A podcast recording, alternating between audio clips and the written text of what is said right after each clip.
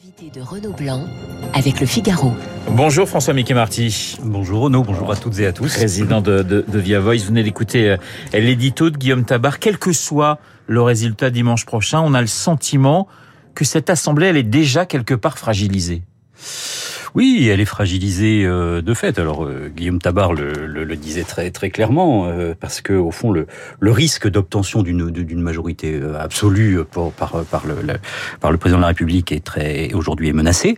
et en effet, il y a il y a, il y a un double une double contrainte. Au fond, il y a une contrainte de psychologie politique collective, c'est-à-dire au ouais. fond cette fameuse recherche d'une dynamique qui là au-delà des de, de la campagne électorale en elle-même qui est qui est fragilisée par ces résultats. Et puis bien sûr, ensuite la nécessité de pouvoir, de devoir composer avec euh, une assemblée qui risque d'être composite. Pour le moment, euh, dans les projections en siège qui sont réalisées, euh, Renaissance, donc l'ex-LREM, risque de ne pas avoir la majorité absolue. Donc il va falloir compter avec les autres partenaires, Modem, Horizon, voire un peu plus si le score est, le score est plus faible encore. On va y revenir, mais il y a cette, abstention de, qui est de 52,5%, c'est-à-dire que un Français sur 10 inscrit a voté pour la NUP, un Français sur dix inscrit a voté pour la majorité présidentielle. Voilà pourquoi je disais une assemblée fragilisée, parce que elle semble assez loin des, réalités de, ce que souhaitent les, les Français. Il y a pour vous une vraie crise démocratique depuis depuis des mois, voire des années? Alors, bien entendu, il y en a, plusieurs, et, et ce qu'on vit là, euh, vous avez raison, est plutôt de nature à inquiéter plutôt qu'à rassurer. Alors, sur l'abstention, il est vrai qu'il y a eu des facteurs euh, accélérateurs et de diversification euh, de l'abstention, notamment des électeurs modérés qui n'ont pas trop su se positionner par rapport à tout ça, euh, des militants de gauche ou de droite, ou d'extrême gauche ou d'extrême droite qui eux-mêmes n'ont pas su se positionner, des jeunes aussi qui estiment que l'offre n'est pas satisfaisante. Donc, vous avez raison.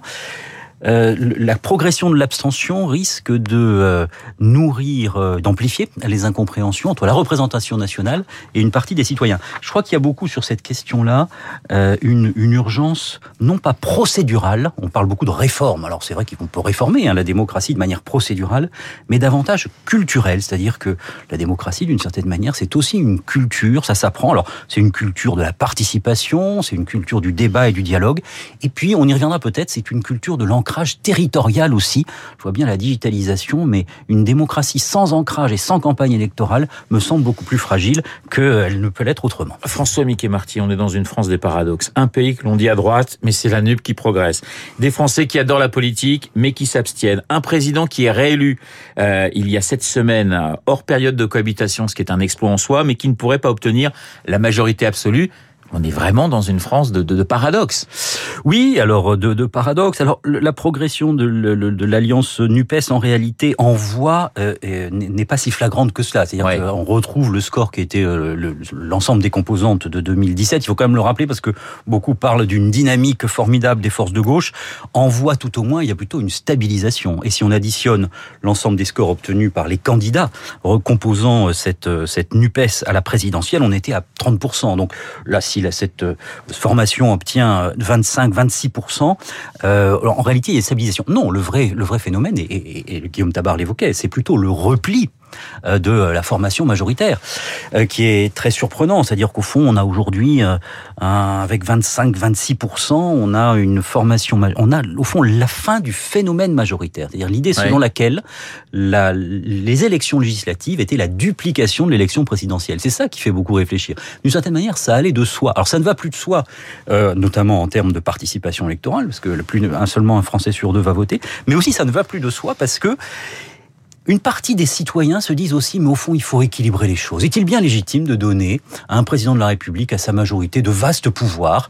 Ça met en cause les, fondamentaux même hein, des origines de la Ve République. Ne faudrait-il pas plutôt équilibrer les choses et donc diversifier les forces politiques? C'est un peu une culture politique qui change pour une partie des citoyens. Mais que paye la majorité? C'est l'absence de campagne? C'est euh, finalement... Euh euh, voilà, effectivement, comme vous le dites, ne pas tout donner à, à Emmanuel Macron, parce qu'on voit effectivement 7 points de moins qu'en 2017 pour euh, pour cette majorité, puis avec des cas symboliques, Jean-Michel Blanquer euh, éliminé dès le premier tour, euh, Ferrand qui le président de l'Assemblée nationale qui, a, qui, qui, perd 20 points même s'il est en tête dans sa circonscription du du, du Finistère. il y a une sanction pour vous qui a été qui a été donnée cette semaine après la victoire d'Emmanuel Macron quand même. Oui, alors on peut, il y a de nombreuses hypothèses, bien entendu, pas prétention ce matin de tout résumer, mais il y a, un phénomène qui me semble très à la fois frappant et en même temps inquiétant, à savoir le fait que euh, comme la démocratie fonctionne de plus en plus mal, vous l'évoquiez précédemment, euh, une partie des sensibilités ne joue pas contre la démocratie, bien entendu, mais joue avec la démocratie. Et c'est vrai, je pense, pour Jean-Luc Mélenchon, et c'est vrai aussi pour Emmanuel Macron et pour d'autres. Euh, lorsque Jean-Luc Mélenchon, il y a quelques, en 2018 concrètement, euh, explique que la haine des médias, je cite, et de ceux qui les animent est juste et saine, il prend appui sur une critique euh, présente dans une partie de l'opinion publique des médias pour en faire son miel électoral. Bon, quand Emmanuel Macron, pour sa part, euh, au fond, considère qu'il est peut-être préférable de ne pas mener une campagne électorale trop vigoureuse, ni à la présidentielle, ni aux législatives, parce que, au fond, il est en situation relativement prééminente, et puis parce que une campagne électorale risque de déstabiliser un certain nombre d'acquis, d'une certaine manière, et puis parce que son électorat se porte plus naturellement aux urnes que les électorats concurrents. Que fait-il? Bah, il, oblitère en partie, en partie parce qu'il a quand même fait un peu campagne, mais il oblitère en partie le principe d'une campagne électorale. Sur la base du fait que les électeurs s'intéressent moins à la politique, que d'une certaine manière, pour dire les choses trivialement, ça peut passer.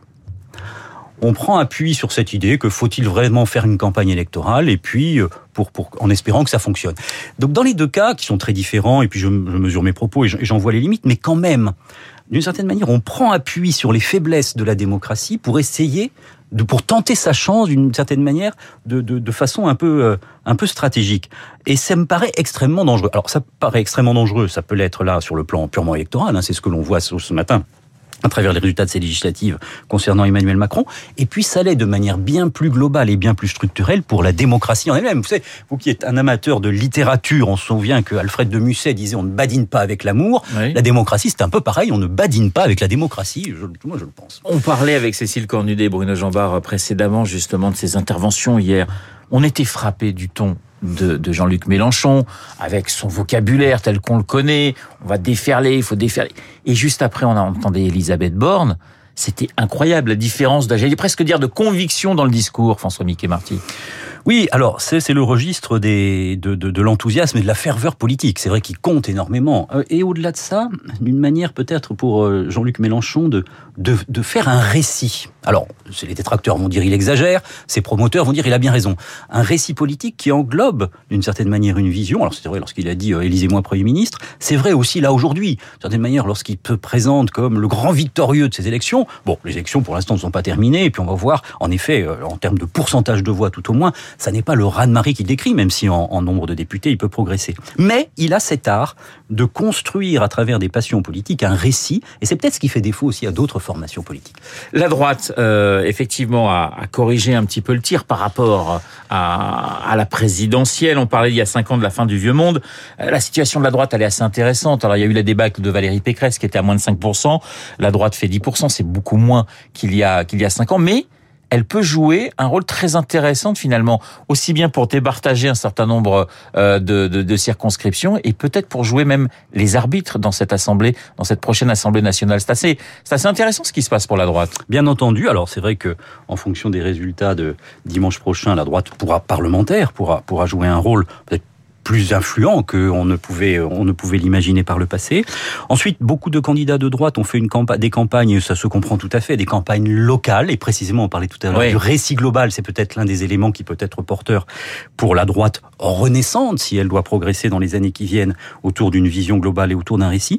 Et puis quand même, vous évoquiez tout à l'heure la circonscription de, de Jean-Michel Blanquer, qui est très passionnante, dans le, dans le Loiret, à Montargis. C'est un exemple très concret, parce qu'elle était tenue depuis très longtemps par un député LR très enraciné, qui a été le conseiller municipal de Montargis depuis 1982, Jean-Pierre Dor en l'occurrence. Et ça fait beaucoup réfléchir parce que c'est voilà une circonscription qui avait été, en, en termes en termes triviaux, travaillée pendant très longtemps avec des ancrages très longs tenus par LR. Et puis euh, ce, ce, ce, député s'arrête, il est remplacé par Jean-Michel Blanquer qui est pour dire les choses simplement parachuté. Mmh. Et on voit apparaître. Deux candidats de second tour, l'un NUPES, l'autre RN, donc un face-à-face NUPES-RN, dans une circonscription qui depuis très longtemps été tenu par, par la droite modérée. Ça fait beaucoup réfléchir à cette notion précisément de lien avec les citoyens. On a parfois, euh, me semble-t-il, c'est l'une des hypothèses, on a parfois l'illusion selon laquelle le digital permet de s'affranchir des liens réels et au fond de tous les échanges qu'on peut avoir avec une campagne électorale, qu'on peut avoir aussi au quotidien dans une circonscription. Je crois que c'est un peu faux. C'est-à-dire le digital ne suffit pas et on peut se demander si dans les années qui viennent, au fond, l'idée de régénérer, euh, vous parlez tout à l'heure de la crise, des crises démocratiques, la démocratie, ben, ne passe pas précisément par la nécessité de retrouver euh, ces territoires, on parle beaucoup des territoires dans le domaine économique, leur importance dans le domaine économique, mais il n'y a pas que l'économie, il y a aussi la démocratie. Et je crois que là, il y a une sorte de réflexion, d'une certaine manière.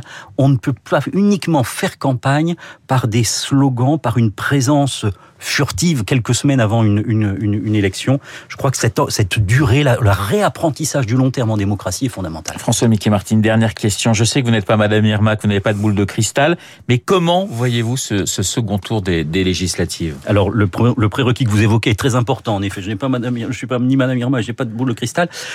Euh, D'une certaine manière, on peut dire. Alors on verra. Personne ne peut savoir quelle sera l'issue en termes de, de, de, proportion de sièges pour, oui. pour cette majorité. En revanche, je pense que le, le, le, principal coup de semonce est déjà, est déjà réalisé. C'est-à-dire ce que l'on vit aujourd'hui, euh, d'une certaine manière, trace des, des, des, des perspectives assez fortes pour ce quinquennat, c'est-à-dire la nécessité pour l'exécutif, puisque l'on parle de lui, au fond, de, de, parvenir à retisser des liens. Ces élections législatives auraient pu être cette occasion-là. Euh, un, un, un, chiffre quand même qui est très impressionnant. Parce ce sera que, le mot de la fin. Ce sera le mot de la fin. Eh bien, la, la part des Français qui, ne, qui se sont intéressés à ces élections législatives a décliné pendant euh, pendant le pendant cette campagne pendant cette campagne législative. Ça veut dire quoi? Ça veut dire qu'au fond ces processus-là n'ont pas suffi à mobiliser. Donc on voit bien euh, l'un des enjeux qui sera majeur pour le, le quinquennat qui vient. D'une certaine manière, il l'était déjà dans, après l'expérience des Gilets jaunes, mais ces, ces, ces, législatives donnent une deuxième alerte après la situation des Gilets jaunes sur un registre très différent, qui est la nécessité tout simplement de refaire société en démocratie. Merci beaucoup François Mickey Marty d'avoir été ce matin mon invité, le président euh, de Via Voice. Il est 8h28. Dans un instant, nous allons retrouver Charles Bonner pour l'essentiel de l'actualité. À tout de suite. Vous écoutez Radio Classique. Avec la gestion Carmignac, donnez un temps d'avance à votre épargne.